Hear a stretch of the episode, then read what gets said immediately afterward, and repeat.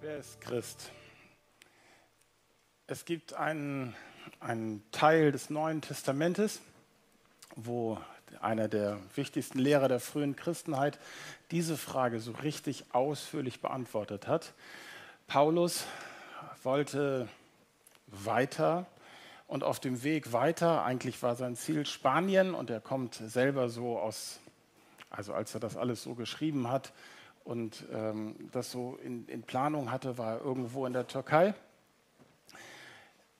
Paulus wollte auf dem Weg dorthin Unterstützung einer Gemeinde in Rom, Christen, die in Rom sind.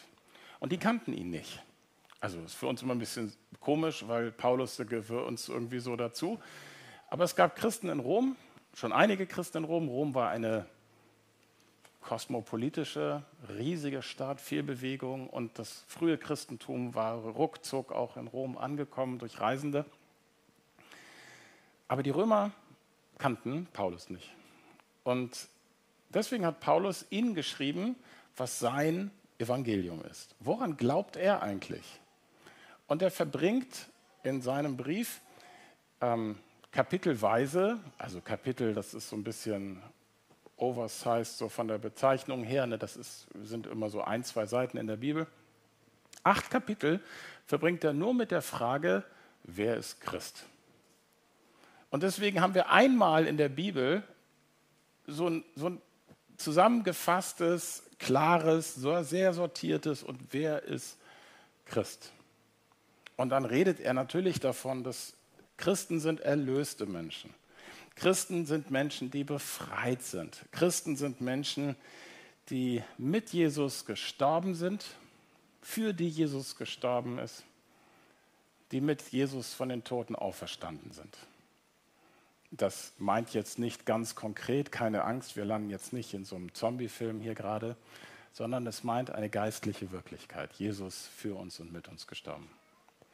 Und wo immer Leute anfangen mit Jesus, wo dieses Ich stolpere rein in das neue Leben, das mit Gott ist, gibt es eine Frage, die verhältnismäßig schnell hochkommt. Nämlich, wie kriege ich das um alles in der Welt auf die Straße? Wie schaffe ich es, dass das, was Gott in mir getan hat, dass sich das ausdrückt in meinem Verhalten, dass meine Seele hinterherkommt, dass meine inneren Gespräche mal ihre destruktive Seite langsam verlassen und die, die Wahrheit und das Konstruktive irgendwie mal so ein bisschen mehr Raum gewinnt. Und also all, ne, wie wird das praktisch?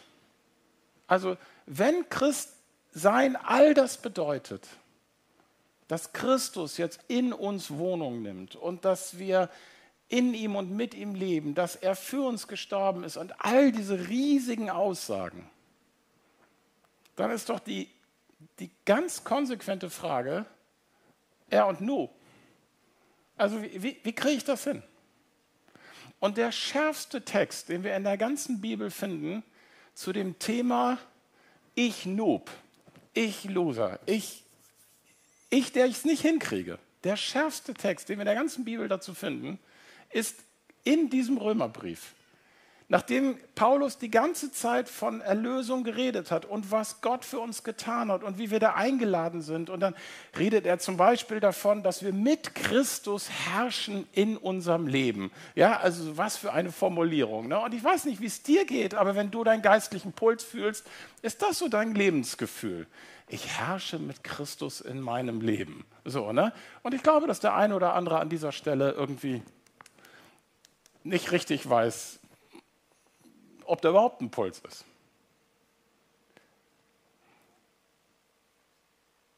In diese Situation rein schreibt Paulus dann einen Text der Verzweiflung. Was ich will, schaffe ich nicht. Was ich mir vorgenommen habe, ich krieg's nicht auf die Reihe. Es gibt in mir zwei widerstreitende Kräfte und diese Widerstreit, es zerreißt mich. Und es endet dieser also sind schon so, so ein paar Verse hintereinander weg. Ne? Das ist so diese Art von Texten, die man normalerweise nicht auf irgendwelche Grußpostkarten schreibt. Ne? Am Ende dieses Textes ruft er dann so aus, wer will mich erretten aus meinem elenden Leben. Er hat gerade äh, sechs Kapitel geredet von Rettung und guckt sich aber an, was er macht. Und also Paulus war Single, ne? aber ich sag mal, ne, wie er seine Frau angeschrien hat und wie er, äh, wie er mit seinen Nachbarn umgeht und, und wie ihn das alles nervt, die Leute und, und das Radioprogramm hat auch schon wieder die falsche Musik. Und also, er kriegt das alles ne? und es zerreißt ihn.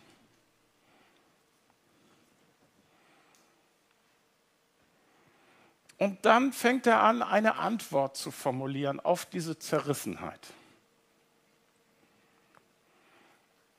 Und die Antwort, die er gibt, ist der Heilige Geist.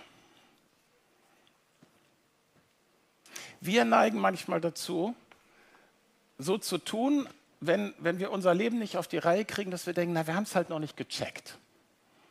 Also ne, irgendwie, wir haben den Knopf noch nicht gefunden. Und die Bibel sagt uns, da gibt es keinen Knopf. Was es gibt, ist Gott selbst. Gott selbst. Gott selbst will in uns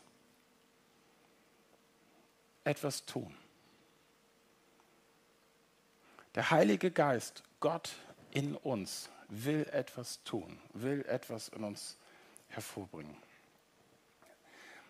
Das finden wir im Römerbrief in Kapitel 8 und ich will einen Abschnitt daraus mit euch angucken.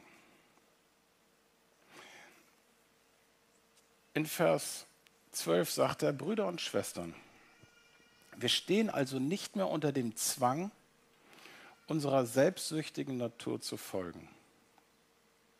Wenn ihr nach eurer eigenen Natur lebt, werdet ihr sterben. Wenn ihr aber in der Kraft des Geistes euren selbstsüchtigen Willen tötet, werdet ihr leben. Also, ich gehe mit euch jetzt durch diesen so Vers für Vers so ein bisschen dadurch. Ne? Also an dieser Stelle, das Erste, was er sagt, ist, der Heilige Geist ist, ich sage es jetzt mal in meinen Worten, innere Stärke. Und für manche von uns ist das eine extrem gute Nachricht, weil wir damit groß geworden sind, dass wir nicht willensstark sind. Ich denke, einige von euch kennen so diesen Marshmallow-Test, ne, so wo zwei, dreijährige vor so ein Marshmallow gesetzt worden sind. Ähm, amerikanisches Experiment. In Deutschland hätte man wahrscheinlich Gummibärchen genommen. Ne? Und dann sagt man, ich gehe jetzt raus zu diesem Kind und wenn ich wiederkomme und das liegt noch auf dem Tisch, dann kriegst du ein zweites.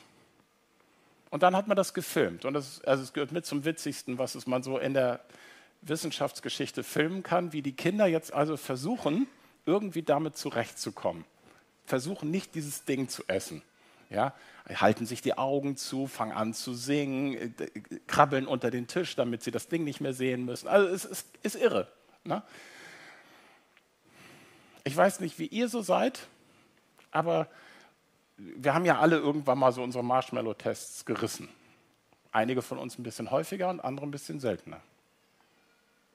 Paulus würde an dieser Stelle sagen, was wir brauchen, ist der Heilige Geist. Was wir brauchen, ist Gott in uns. Ich bin in einem eher sehr disziplinierten Umfeld groß geworden. Also, wie soll ich das sagen? Ne? Mein Großvater war General finde, das reicht. Ich könnte jetzt noch mehr Details aus meiner Kindheit erzählen, aber das reicht. Ähm ich musste irgendwann lernen im Laufe der Zeit, dass das eine Ressource ist, die nicht gut ist. Dass ich irgendwann gemerkt habe, nee, Gott will das sein. Gott will meine Selbstbeherrschung sein. Es geht nicht darum, die Zähne noch ein bisschen fester zusammenzubeißen und noch ein bisschen länger durchzuhalten und noch ein bisschen fester zu packen, sondern irgendwann zu kapitulieren vor dem lebendigen Gott und zu sagen, Gott, was ich eigentlich brauche, das bist du.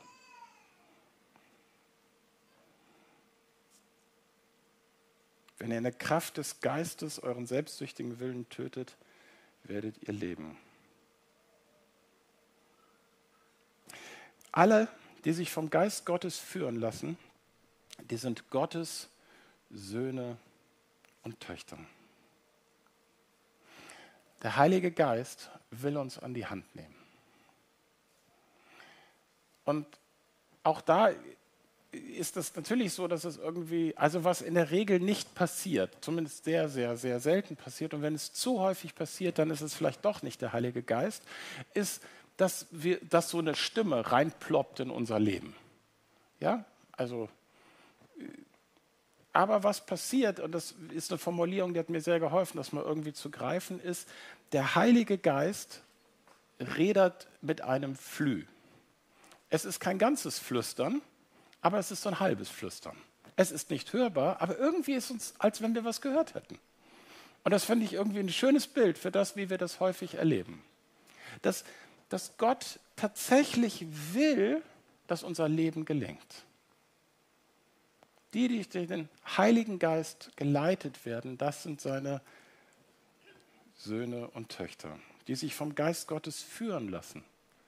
Und das ist ein Teil dessen, wo wir sagen, ja, das möchten wir, dazu möchten wir euch herausfordern, dazu möchten wir euch ermutigen, sagen, streckt euch noch Gott aus und sagt, ich möchte nicht mehr dahin gehen, wo ich hingehen will, sondern ich möchte dahin gehen, wo du mich haben willst.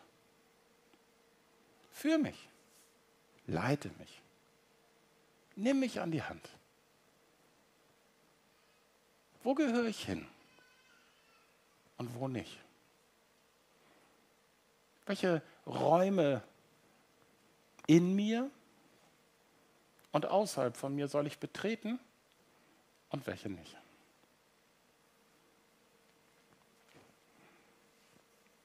Und das ist Gottes Geschenk, dass er uns den Geist Gottes gibt, sich selbst schenkt, in uns hinein und anfängt in uns zu reden über, wo geht's hin? Der Geist, den Gott euch gegeben hat, ist ja nicht ein Sklavengeist, sodass ihr wie früher in Angst leben müsstet. Er ist der Geist, den ihr als seine Söhne und Töchter habt. Von diesem Geist erfüllt rufen wir zu Gott, aber Vater. Kein Sklavengeist, dass wir wie früher in Angst leben müssten. Ich glaube, den meisten von uns ist dieses Bild eher fremd, weil Entweder sind wir irgendwie so halbchristlich oder dreiviertel oder vollchristlich groß geworden oder eher so in so einem diffusen Raum. Aber ähm, in großen Teilen der Menschheitsgeschichte, in unserer eigenen deutschen Geschichte, ähm, war Angst unfassbar wichtig im Umgang mit dem Unsichtbaren. Man wusste nie so ganz genau, wenn man dies und das tut, was dann die Geister so machen. Also zum Beispiel könnte man, weil man voller ähm, Angst, voller äh, abergläubischer Sachen ist, könnte man zum Beispiel auf die Idee kommen, wenn man das neue Haus betritt mit der frisch getrauten Frau, dann nimmt man sie besser auf den Arm und trägt sie darüber über die Schwelle, damit der Dämon, der unter dieser Schwelle lebt, ne, damit der nicht reagiert. Ne? Also dass der Ne, das ist der zum Beispiel Hintergrund von so einem Brauch. Ne, und da würden wir sagen, wow, ne, also was müssen die Leute Angst gehabt haben, dass sie sagen, so vom, und also ne, so, was für skurrile Sachen da draus so erwachsen. Und so gibt es haufenweise Geschichten, wo Leute sagen, ah, wenn ich das tue, könnte es ja sein, dass Gott, irgendein Gott, irgendein Geist, irgendein Dämon, irgendein Waldschrat irgendwas macht. Und jetzt kommt der lebendige Gott selbst durch seinen Heiligen Geist in uns. Und was er tut, ist, dass er das Licht anmacht, dass er die dunklen Ecken ausleuchtet. Das ist auch nicht immer nur angenehm. Aber was er überhaupt nicht will, ist, dass wir, dass wir mit Angst reagieren. Angst und Enge ist ja bei uns in unserer Sprache schön eng beieinander. Enge, Angst und Enge ist schön eng beieinander. Wow, ne, so. Also so, ne, das ist irgendwie, ne, das, ist, das hat viel Dichte. Und das ist nicht das, was Gott will. Sondern Luft zum Atmen. Luft zum Atmen. Dass es irgendwann dieses Gefühl gibt von, ich fühle mich in mir eigentlich ganz wohl. Ich fühle mich in dieser Welt, die Gott geschaffen hat, eigentlich ganz wohl. Irgendwie ist es gut. Keine Angst mehr. Keine Angst mehr.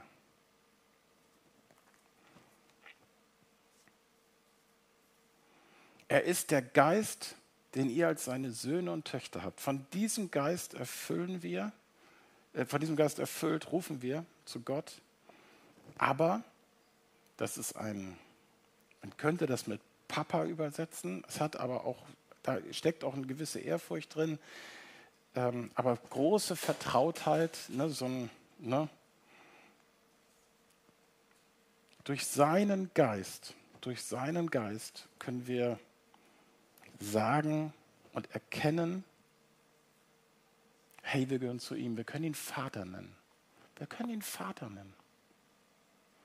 Und auch da hat es mir geholfen, dass ich irgendwann mal gehört habe, es ist vielleicht nicht so hilfreich, dass ich so meine Vatererfahrung einfach so in mein geistliches Leben rüberziehe. Also zumindest in meinem Kontext wäre das jetzt nicht so hilfreich. Und das gilt für manche hier. Aber jeder von uns hat eine Idee davon, wie ich als Vater gerne sein würde. Und da hat es bei mir Pling gemacht. Da hab ich, das, hab ich, das kann ich verstehen. So, das kann ich verstehen. Also, ich, also nicht wer ich bin, sondern wer ich gerne sein würde. Das ist ja ein Unterschied so. Ne? Und durch den Geist Gottes werden wir freigesetzt. Werden wir freigesetzt, Gott unseren Vater zu nennen. Zu Hause anzukommen. Der Geist Gottes ist eine echte Hilfe. Eine echte Hilfe. Es gibt ein griechisches Wort, das an dieser Stelle nicht verwendet wird, an anderen Stellen aber häufiger mal vorkommt. Jesus selber führt das ein für den Heiligen Geist. Das ist der Paraklet, der zur Hilfe herbeigerufene, wenn man das wörtlich übersetzt. Und das ist ein tolles Bild für den Heiligen Geist. Der zur Hilfe herbeigerufene. Was für ein cooles Bild. Und wenn du denkst, das hört sich an wie ein Zweijähriger, der hingefallen ist und sich die Knie aufgeschrammt hat und Mama oder Papa schreit, dann ist das ein gutes Bild und eine gute Assoziation. Ja, genau so ist er. Genau so ist er. Der zur Hilfe herbeigerufene. So macht, so geht Paulus weiter, so macht sein Geist uns im Innersten gewiss, dass wir Kinder Gottes sind. Identität. Wer bist du? Wer bist du? Und es gibt so diesen Machtanspruch von Familie. Du gehörst doch zu uns. Und so macht man das in unserer Familie. Es gibt diesen Machtanspruch von Nation. So als Deutscher macht man das so und so. Oder es gibt den Machtanspruch, manchmal sogar von Firmen. Wir in unserer Firma und dann wird irgendwie Chaka gerufen. Und jetzt kommt Gott, sein Geist in unser Inneres. Und was ist ihm wichtig? Ihm ist wichtig, dass wir verstehen, dass wir zu ihm gehören. Wir sind seine Kinder.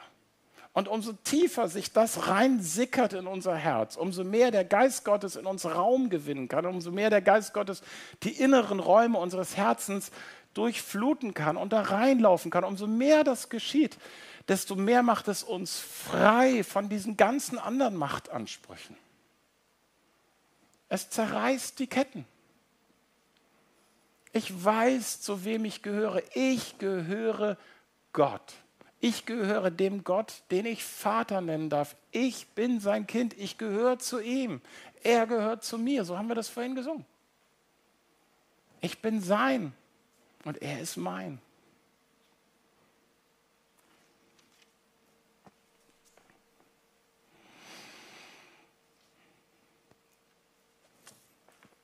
Er ist eine echte Hilfe.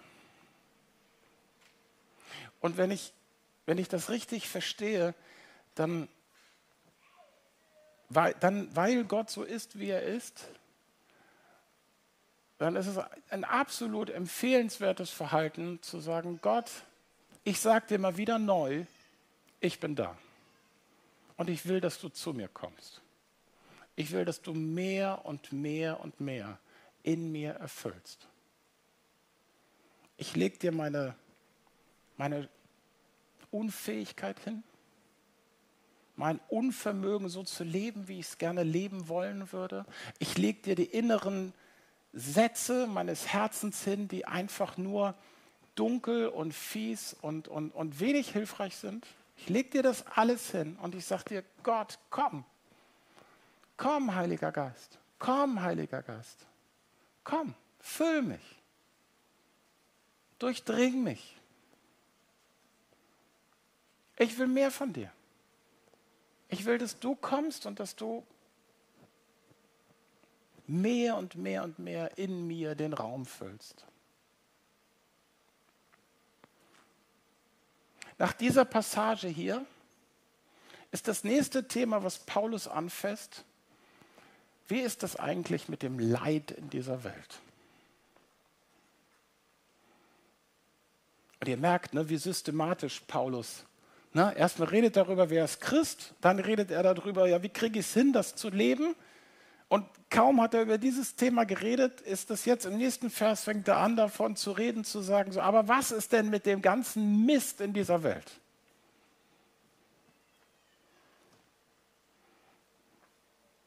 Und darüber rede ich jetzt nicht. Aber was ich euch sagen will, ist, er redet über dieses Thema in dem Kapitel, wo es um den Heiligen Geist geht. In diesem Zusammenhang redet er darüber. Weil das ist eigentlich das, was Gott will, wenn er uns an die Hand nimmt, zu sagen, weißt du was, mein Kind, vertraust du mir? Glaubst du, dass ich sehe, dass du dir die Knie aufgeschlagen hast? Vertraust du mir, dass ich dein Schreien gehört habe? Ah, das war jetzt. Wow, wow. Das war jetzt, glaube ich, kein Technikeinspieler. Ich glaube, das war live. So, ne? Vertraust du darauf?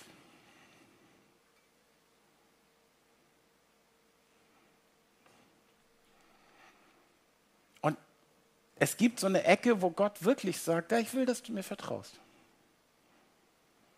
Und es gibt die andere Ecke, wo Gott sagt, und wenn du mich einlädst, dann komme ich noch ein bisschen näher an dich rangerückt und kuschel noch ein bisschen mehr mit dir, damit du merkst, hey,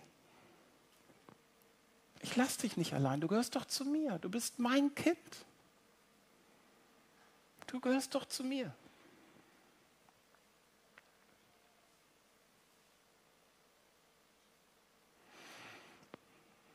Wir haben uns für diesen Gottesdienst vorgenommen, dass wir euch einladen wollen, sich dem wieder neu zu stellen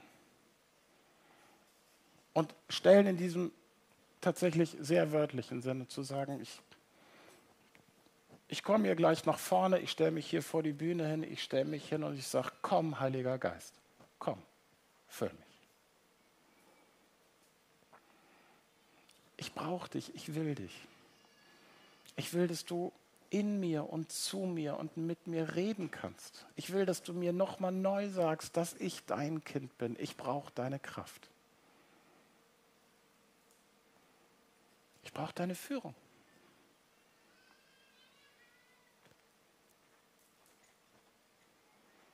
Ich bete jetzt erstmal. Wir laden nochmal Gott in das alles hier ein.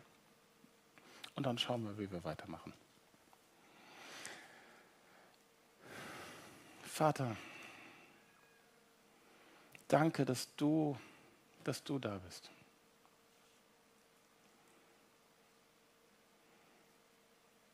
dass du deine Identität über uns aussprichst. Dass das tiefe Wahrheit ist. Wir sind dein und du bist unser.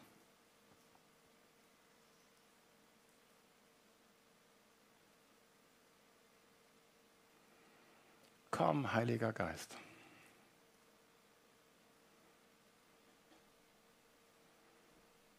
Komm, Heiliger Geist.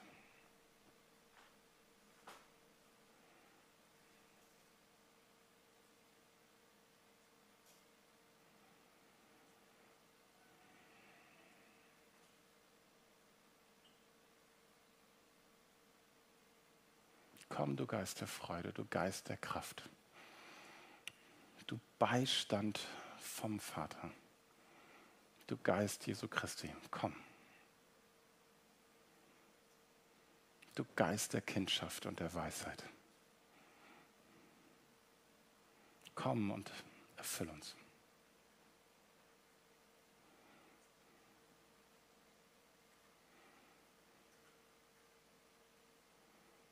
Führ uns, leite uns. Lass uns die Worte hören, die nur du uns sagen kannst. Mach das Licht an.